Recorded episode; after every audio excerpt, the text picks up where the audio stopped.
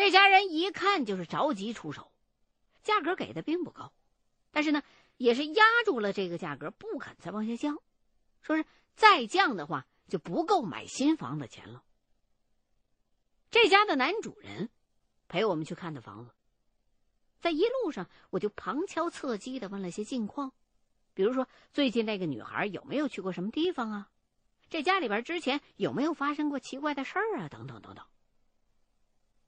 这个男主人并不太善于言谈，磨叽了半天，才说道：“那女孩只是偶尔会住过来，至于以前去过哪儿，最近去过哪儿。”他也不清楚。不过要说怪事儿，还真是有。那女孩之前在这儿住的时候，经常会半夜惊醒，说是感觉到有人在摸他的脚。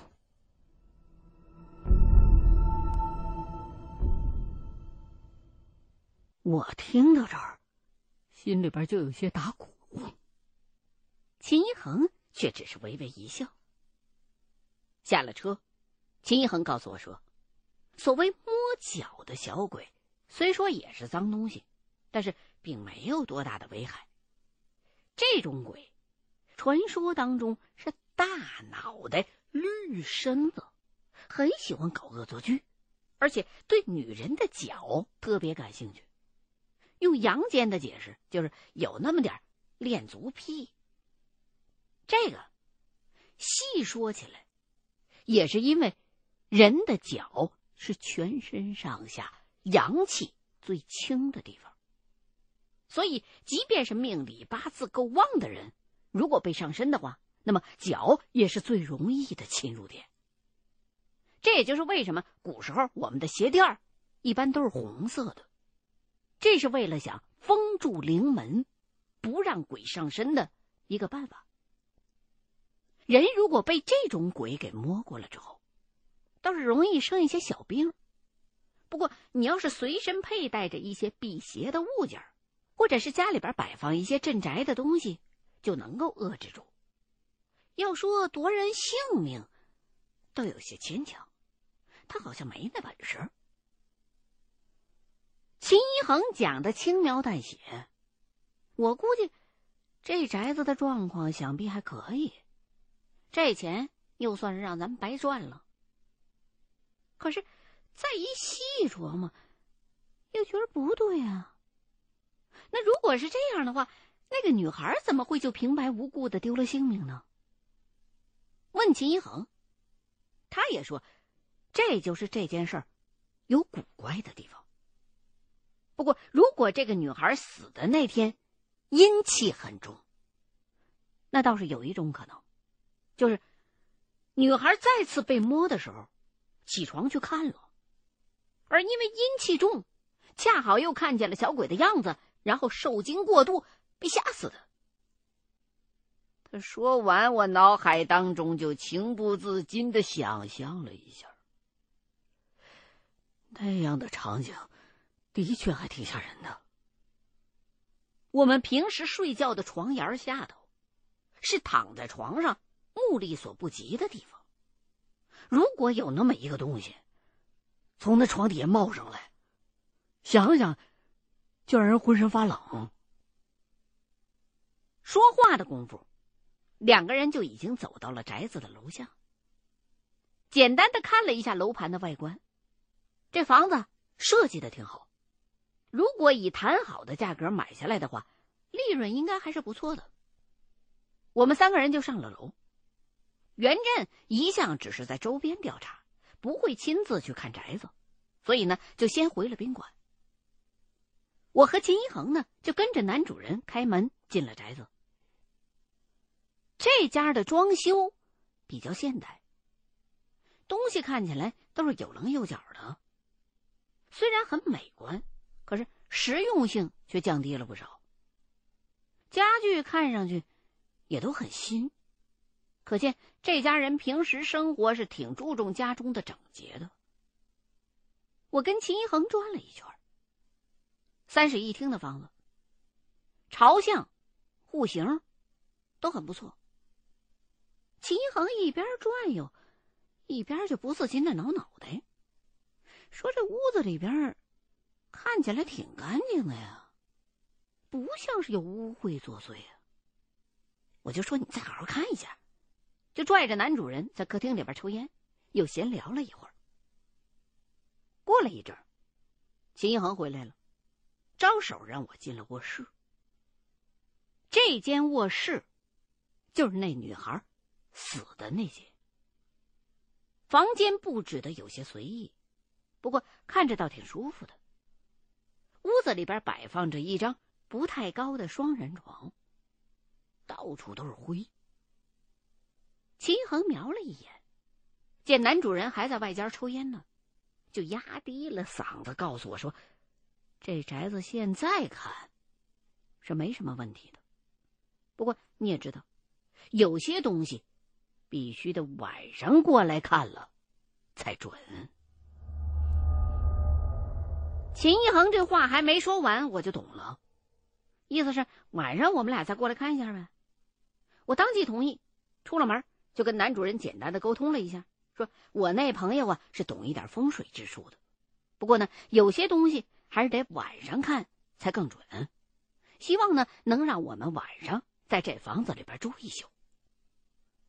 男主人也没反对，毕竟这家电器什么的都已经搬空了，剩下的那几件家具他也没打算再要，也不怕偷，于是我们就下楼去小饭店简单的吃了一顿饭。然后呢，找了个咖啡馆，就等天黑。在咖啡馆待着，也是个百无聊赖。秦一恒呢，似乎又没什么聊天的欲望，我就只好一个人翻翻杂志，打发时间。等我喝到第三杯咖啡的时候，天终于黑下来了。秦一恒忽然交代我说：“以后你千万不要跟袁振单独相处。”现在咱虽然还看不出袁振究竟有什么目的，可是这个人终究还是不对头。他这话说的有些没头没脑的，我心说：“你不是嘱咐过我袁振身上有东西了吗？怎么一件事说个没完没了了？啥时候变得这么婆婆妈妈的了？”可是看他表情那么严肃，我也不好再说什么，只能是点头。秦一恒见我答应了，就若有所思的眨了眨眼睛，然后就继续闷声喝咖啡。我呢，也就只能继续翻杂志。等到时候差不多了，两个人就起身直奔那宅子。也许是心理作用，这宅子晚上进来的时候。的确是有些阴阴的。秦一恒照旧在屋子里边巡视了一圈，依旧是满脸的不解，：“还是没发现什么呀？难不成是那脏东西藏起来了，或者是被人藏起来了，咱们找不着？”我看依旧没有什么发现。虽说心里头还是没底，但是也不那么害怕了，就点着了一根烟，然后问他：“那咱们现在怎么办啊？”秦一恒想了一下，然后扭过头来告诉我说：“说要不这样，你去睡一下那个女孩死的时候睡的那张床，我在旁边看着，看是不是那张床有什么古怪，要有人躺在上面才能发现问题。”啊，我我也不好说不去。毕竟最后赚到的钱并不是他一个人的，我总要在旁边搭搭下手。犹豫再三，我心的话，有秦一恒在旁边罩着，应该没什么问题吧？行，就壮着胆子。躺到了那张床上，我刚一上床，秦一恒就把灯全都给关了。黑暗当中，我只能看见他抽烟亮着的一个红红的小点儿。来躺在死过人的床上，心里边就发虚。这下他关了灯，我心跳瞬间就加快了，觉得浑身上下直发冷，想找个被子盖，可是这床上啥也没有，只好蜷缩起身子。虽说是躺着，可这回我感觉比站着还累，又不敢把四肢全都伸展开来。不一会儿，身体就有些发麻。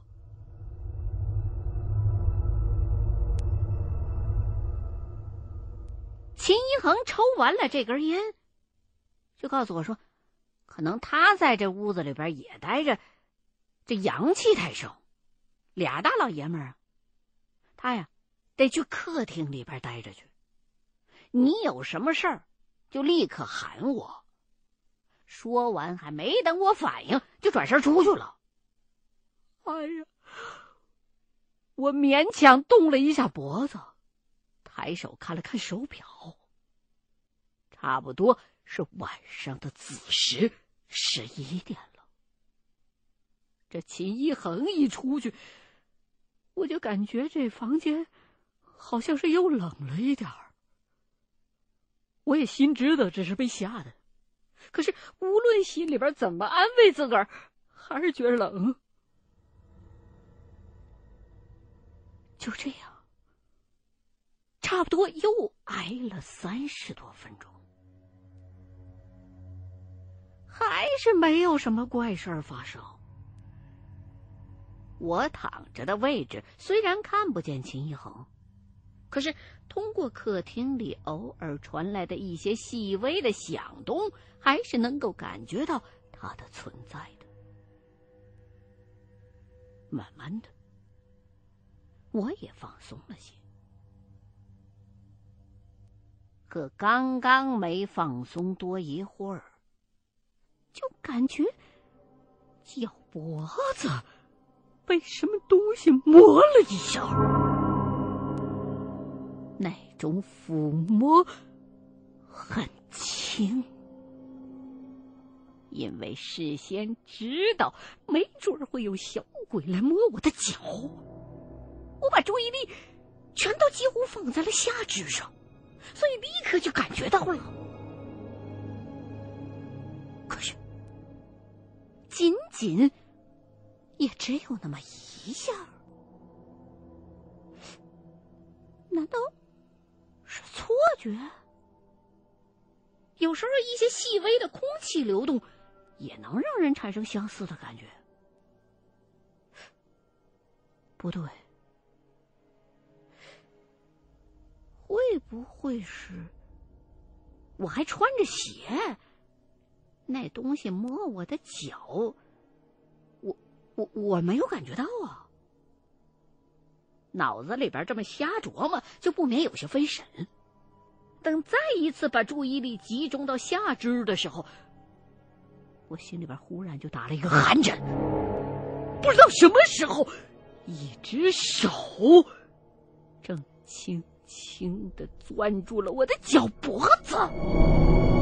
那只手很凉，我头皮全都炸开了，可又不敢妄动。想叫秦一恒，可是吓得大脑一片空白，整个人全都僵住了。我咬着牙，努力了半天，才大喊了出来：“秦一恒，快他妈来救我！”完这句话，我就开始不管不顾的用脚乱蹬，想从床上坐起来。哪知道那只手却也同时发了力，攥住了我的脚踝骨，把我整个人往下拽。我没想到对方会有这么大的力量，猝不及防之际，整个人竟然被拖了下去。我本能的想抓住手边的东西，可是除了床单，这床上什么都没有。秦一恒也听到了我的喊声，从客厅奔了过来，还没等上前，他也是吃了一惊，连忙冲我喊：“这不是小鬼，你千万别被他拖下去，要不他妈的谁也救不了你！”本来我还在顽强的抵抗，听他这么一喊，手瞬间就软了一下，连抓床单都费劲了。刚刚这么一松劲儿，我的小腿就被拽出窗外了。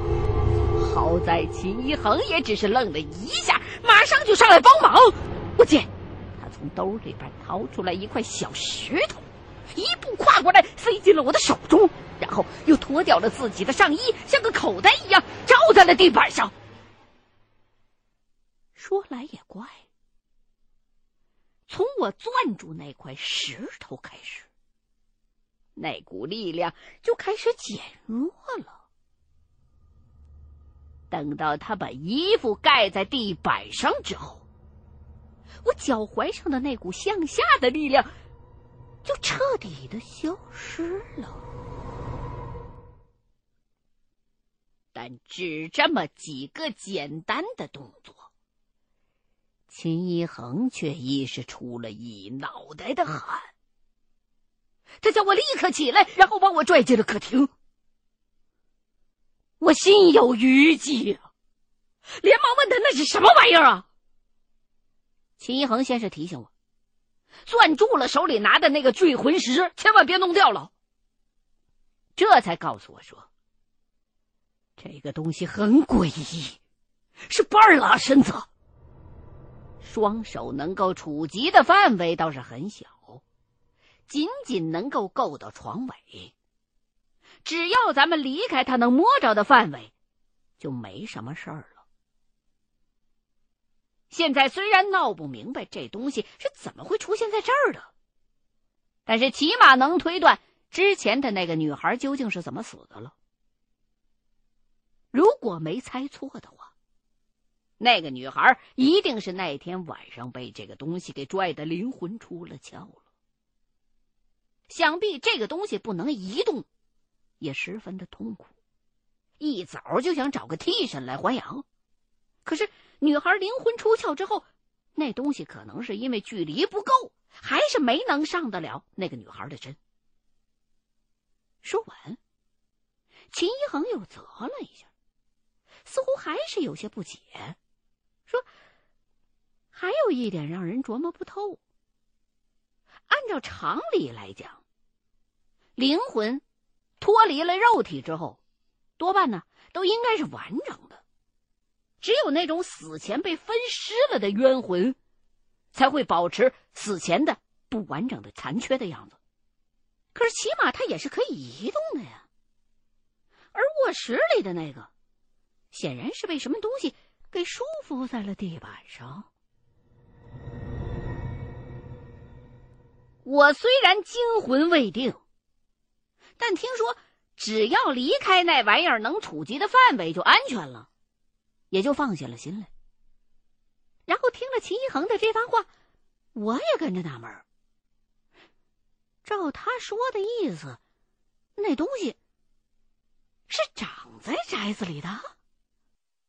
我倒是听说过，新建的楼房在施工的时候，如果要是有人把杀害了的人死者用水泥灌在墙里，那么那种灵魂是不是就不能任意移动了？难道说卧室里那东西是盖房子的时候就被浇筑在了地板下头？我就把这个猜测跟秦一恒说了，他想了想，说：“这倒是有可能，不过灵体不能移动的原因，却不能用简单的一个条件来限定。事发当时的时间、地点、阴阳，乃至于死者和凶手的生辰八字、穿着等等等等，都有关系。”现在看来，最有可能的原因，就是这宅子的外边的某幢楼，是按照什么风水布局的，恰好把煞气压到了这房间里来了，压的那东西无法脱身。然后秦一恒就又回想了一下，可是觉得周边的那些建筑，没有看起来煞气外冲的。听他的意思，是这宅子现在很棘手，还真不能够轻举妄动。那既然这样，我们也只能先回宾馆再说了。这时候我才反应过来，哎，秦一恒的衣服还在卧室地板上扣着呢。我就问他：“那衣服怎么办啊？”秦一恒微微一笑，说：“那件衣服暂时还不能往回拿。那衣服之所以能够制住鬼怪，玄机都在胸前的那七颗扣子上。我那些扣子的样式，貌似和一般衣服上那些塑料的、金属的扣子没有什么区别，可是材料是大有来头的。”都是用的狼牙磨制的，取材也是精挑细选，用的是公狼的上犬牙。传说，狼牙不仅能够辟邪，而且杀气很重，能够吓退野兽。自古草原上的牧民就有佩戴狼牙辟邪的习俗，因为草原空旷无际。很容易撞见脏东西，二来也是因为常有野兽出没，有这狼牙可以吓退一些野兽的。说到这儿，秦一恒也表示有些后怕，说刚刚没有太顺手的物件在手上，没想到宅子里边有那么个东西，幸亏啊我穿了这件衣服，否则的话今天晚上你恐怕是凶多吉少了。